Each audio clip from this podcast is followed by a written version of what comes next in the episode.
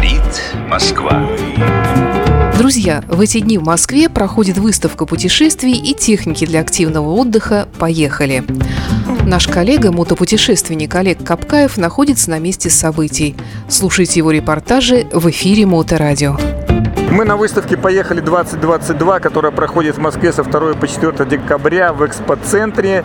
И беседуем с, э, с главой представительства Iron Bat Россия, с Дмитрием Балаевым и Александром Смольниковым, которые сейчас нам расскажут про то, что такое Iron Bat, зачем этот Iron Bat и почему эти иностранные названия так плотно вошли в мотоциклетный мир. Дима, много лет знаю, что ты много ездишь, всевозможно. Айронбат, что это такое, а самое главное, зачем? Ironbat это ассоциация самых э, трудолюбивых наездников, самых усидчивых, которые проезжа- могут проехать за сутки тысячу миль, это 1610 километров, либо быстрее, либо больше. Ну и так далее. То есть вот в этом году, например, у нас два человека, два россиянина проехали от Санкт-Петербурга, твои земляки, до Владивостока за 6 дней, почти 10 тысяч километров. Выполнили норматив с адресом 6 тысяч миль. Мне кажется, что люди, которые едут в такое количество километров, они где-то лукавят и летят на самолете. Нет, у них все ходы записаны, то есть у них треки, у них чеки, у них все, все есть. Вот. Ассоциация в этом году российская отметила свое 20-летие. Э, Из этих 20 лет 10 я руковожу этим отделением. Ну и немножко у нас, да, поменялись вся логистика. Теперь это все делается электронно, соответственно, быстрее. И теперь, то есть вот п- поставлен небольшой рекорд. Человек э, в понедельник сдал документы, э, в пятницу из Америки пришел файл с сертификатом. Я вернусь еще к Америке. Вот мы с Александром, спрошу Александра Смольника, который, с сожалением, э, стирая слезу э, скупую мужскую со своей небритой щеки, э, смотрит на трофеи, которые получают люди. Александр, что ты сделал не так и почему ты, выполнив, проехав тысячу миль за 24 часа, почему ты остался без наград? Что нужно было сделать? И при этом расскажи, как ты и где ехал. А, Да, прежде всего, что нужно было сделать? А, Нужно было просто отсканировать все чеки, заполнить таблицу, внести в нос и отправить это по указанным адресам. Я, к сожалению, поленился, мой друг нет, поэтому он сегодня получит награду, а я свою, может быть, зимой или в следующий раз. То есть там нет никакого откровения, на сайте можно спокойно все заполнить. Любой малограмотный человек это сможет сделать, потыркать пальцами в компьютере и потом получить та- столь заслуженную и уважаемую в мо- мотомире награду. Да, абсолютно верно. Все очень легко и просто. Главное сохранять все чеки со всех заправок, где вы были. И иметь четкий маршрут. О, Желательно в Google его сделать, чтобы был километраж виден, и представители компании могли оценить его и проверить достоверность. А где ехал ты, насколько это было тяжело, а самое главное, зачем? А, начну зачем? Меня пригласил друг проехать с ним за компанию 1600 километров. Но погода была хорошая, делать было нечего, мы поехали. А когда мы проехали 1600 километров, мы поняли, что это мало, и можно сделать 2000 за 24 часа. Но в итоге это вышло все в преодоление. Ехали мы сначала утром, потом днем, а потом уже оставшуюся часть ночью. Это было самое тяжелое, потому что света мало, скорости большие.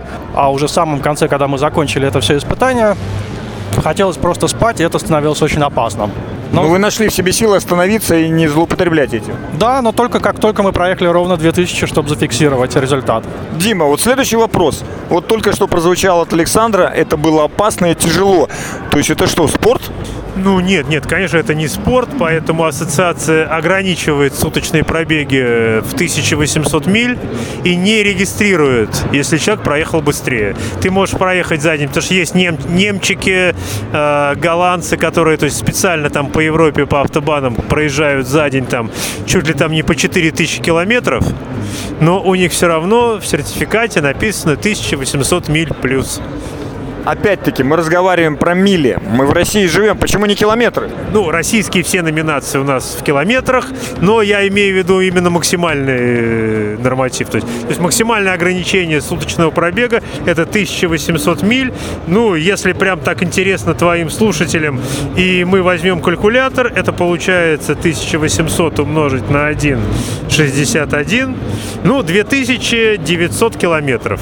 Хотя я знаю людей, которые реально, наших российских, э, там из Нефтеюганска, Анатолия, наверное, знаешь его, да, Толика, который за день проезжал 3 500. Но у него все равно написано, что проехал он 1800 миль. Хорошо, какие самые экзотические номинации в этом году? И российские, и в принципе не российские? Ну, по нероссийским это, конечно, Insanity в этом году никто в России не выполнил. Это In-City Insanity, это городской норматив, то есть 1600 километров э, за сутки по городу.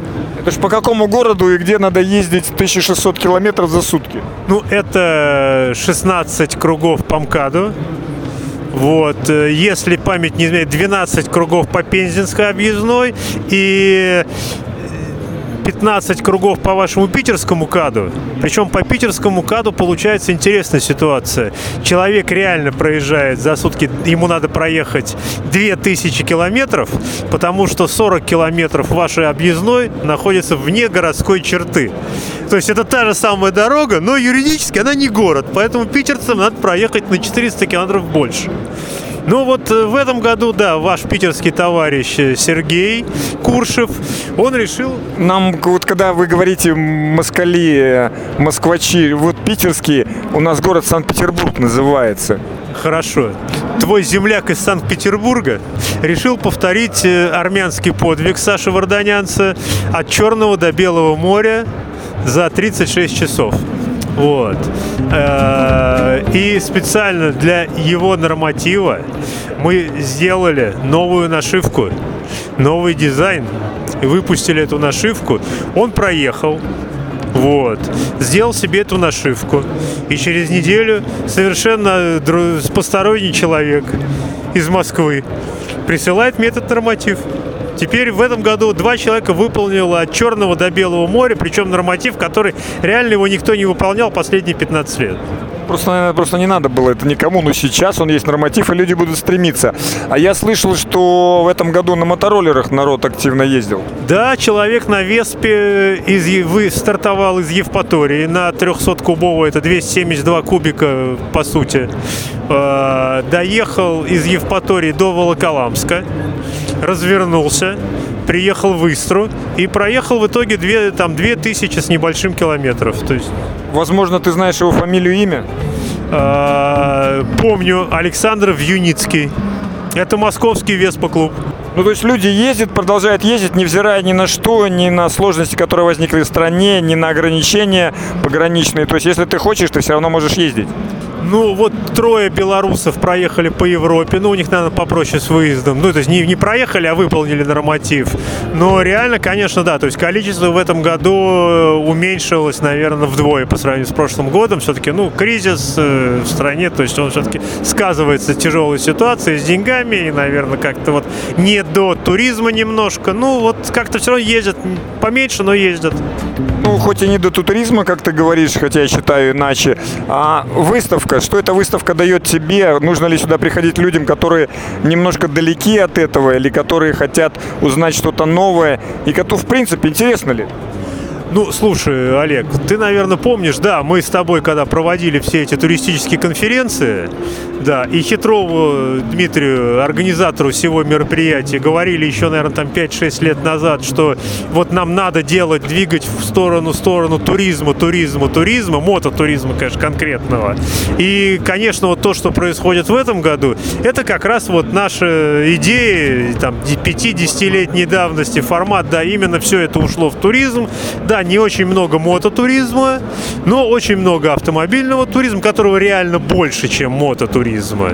То есть всякий внедорожный туризм, на люди на вездеходах, на каких-то квадриках, подготовленных джипах, на каких-то вот там вот как там Толич у нас на лодке, то есть на всем чем угодно. Ну, формат, да, мало мотоциклов, э, формат изменился, но я бы не сказал, что он изменился в худшую сторону, он просто, просто изменился, там плохо это или хорошо, даже даже вот не, не могу, ну, единственное, да, конечно, плохо, что мало мотоциклов. Ну, да, это ушли дилеры, нет BMW, нет Харлея, Но зато есть много туристов в разных всяких, а это хорошо. Ну, я тебе скажу, что я увидел здесь э, очень достойную замену BMW, китайские мотоциклы VOG. Это прямо, прямо на, в этом году это открытие, я считаю. И еще немножко, и они, в принципе, у них есть 650-ка. И как я говорил после выставки в Италии, где из 11 павильонов в 2008 году было 9 китайских, как только они сделают 650-ку, вся большая тройка задумается и потеряет рынок. Александр, возможно, ты открыл для себя на этой выставке то, что кроме мотоциклетного туризма существует и другой? Я, к сожалению, только первый день сегодня на выставке, буквально полчаса, еще ничего не посмотрел. Ну, я, естественно, это все пройду, внимательно изучу и надеюсь, конечно, найти для себя не только поездки на дальние расстояния. И, возможно, ты купишь себе маленький домик, который прицепишь к автомобилю. Возможно, да, но надо сначала посмотреть и оценить его удобство. Спасибо, приятно было общаться. Слушайте Моторадио. Говорит Москва. Выставка «Поехали» 2022.